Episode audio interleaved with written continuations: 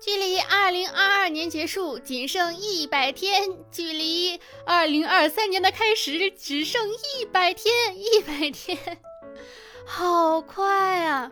我今天睡醒一睁眼，一打开微博，上面就说倒计时一百天。我上一次见到这种倒计时，还是在遥远的当年，参加高考的那一年，倒计时一百天。我的天哪，怎会如此？Hello，我亲爱的听众小可爱们，你们还好吗？又到了我们愉快的周四了，这里依旧是温馨治愈、正能量、暖心暖胃暖被窝的小电台，我依旧是你们的小可爱兔小慧啊。我昨天就看那个脱口秀大赛第五季的，就是呃第四期的下一集，然后看哭了，就是是一个其实是一个很好笑的一个节目，我就因为太感同身受、太感动了，然后就哭在那里哭。是姜子浩的一段脱口秀表演啊！说实话，从第一季到第四季，我对这个人都觉得，嗯，好像没有什么天分的样子。对不起，就感觉他以前讲的脱口秀平平无奇，也打动不了我。但是这一期他又讲，他说大家要知道，一个二十几岁在异乡打拼的年轻人，平凡和普通是常态，成名和暴富是变态。我说也太对了吧！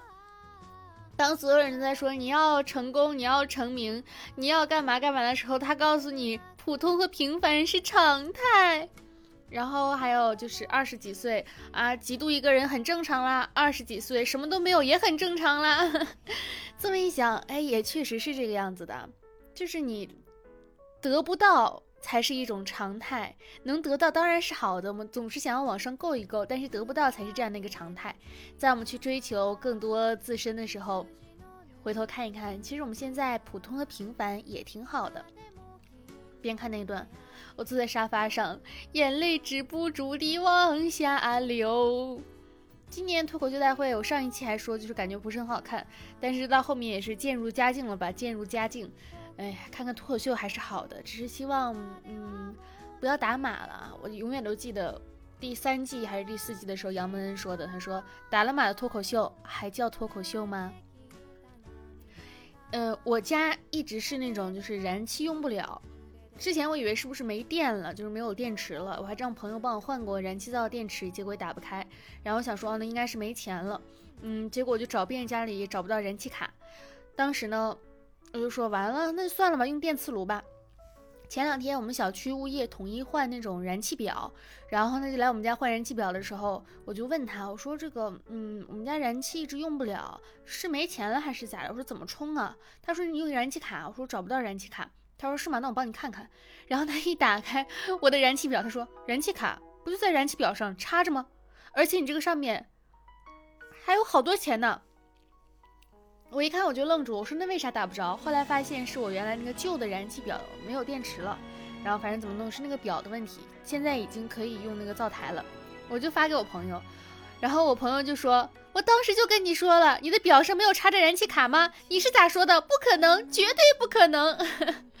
怎么说呢？就是人啊，不要对自己过于的相信，过于的相信就是导致打脸打得很很快啊。前几天九月十五号，我印象非常的深刻。九月十五号，我正在录一个群杂，然后本来一天心情都很舒畅，打开微博看到我爱的球员费德勒。宣布要退役了，就是啊，就很难过，很难过。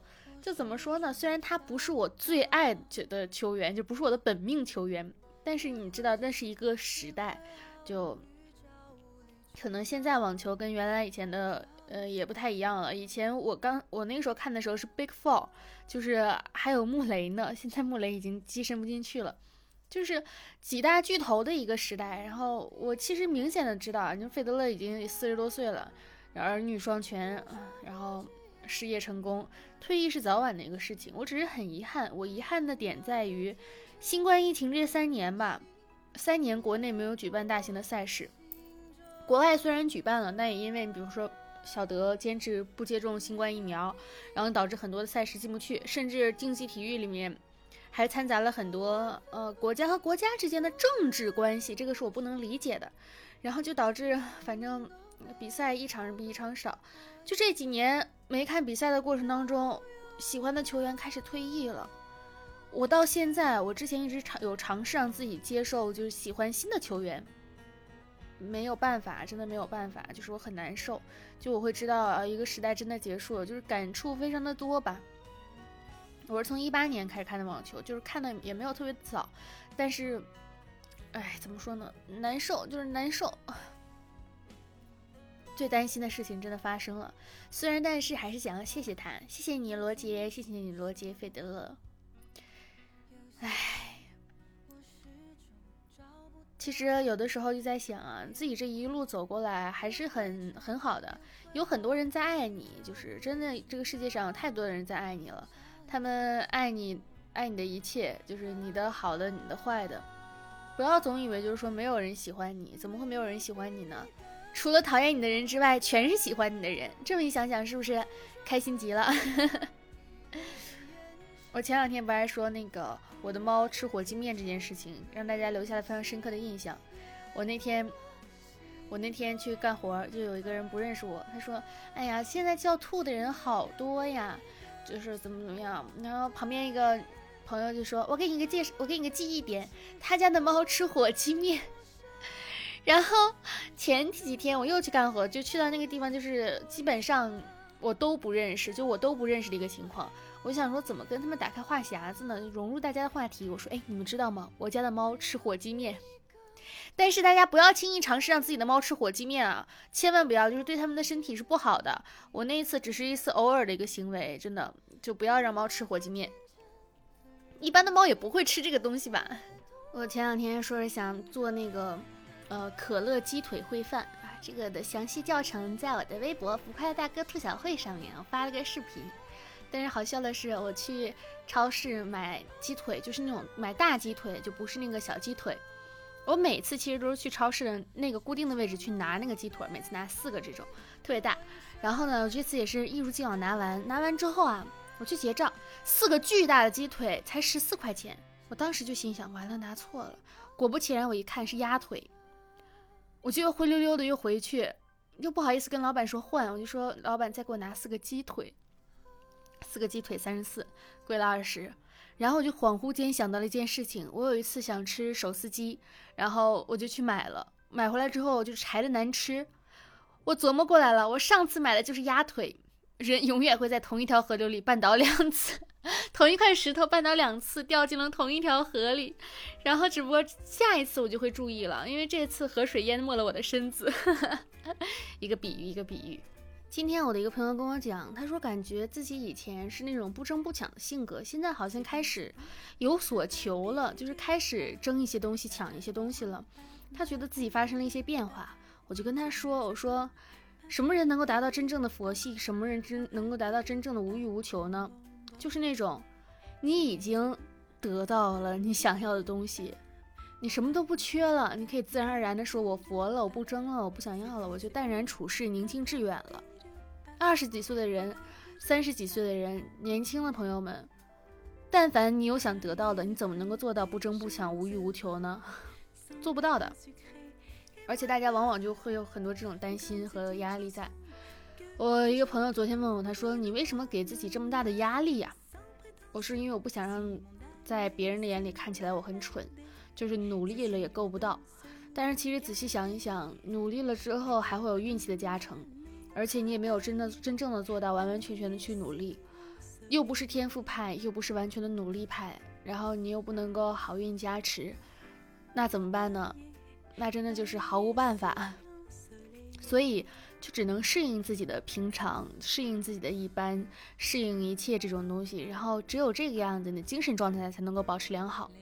精神科的医生就说啊，说是人类的苦恼之源来自于对未来感到不安和对过去感到后悔的其中的某一个项啊，如果你有其中一项了，你的精神状况就会有一点小小的问题。然后，如果你有两项了，那压力就太大了。想要解决这个问题呢，就要学会生活在当下，调动你的感官，吃你喜欢吃的东西，和喜欢的人在一起，体会生活当中原本纯粹的快乐。只有这个样子呢，才能从过去和未来中获得解救。我前段时间有有有一度就是状态非常的差，然后呃，可能压抑持续了几天吧，有一天是终于爆发了，就是我没有没有吵架，也没有干嘛的，就是自我的一个爆发。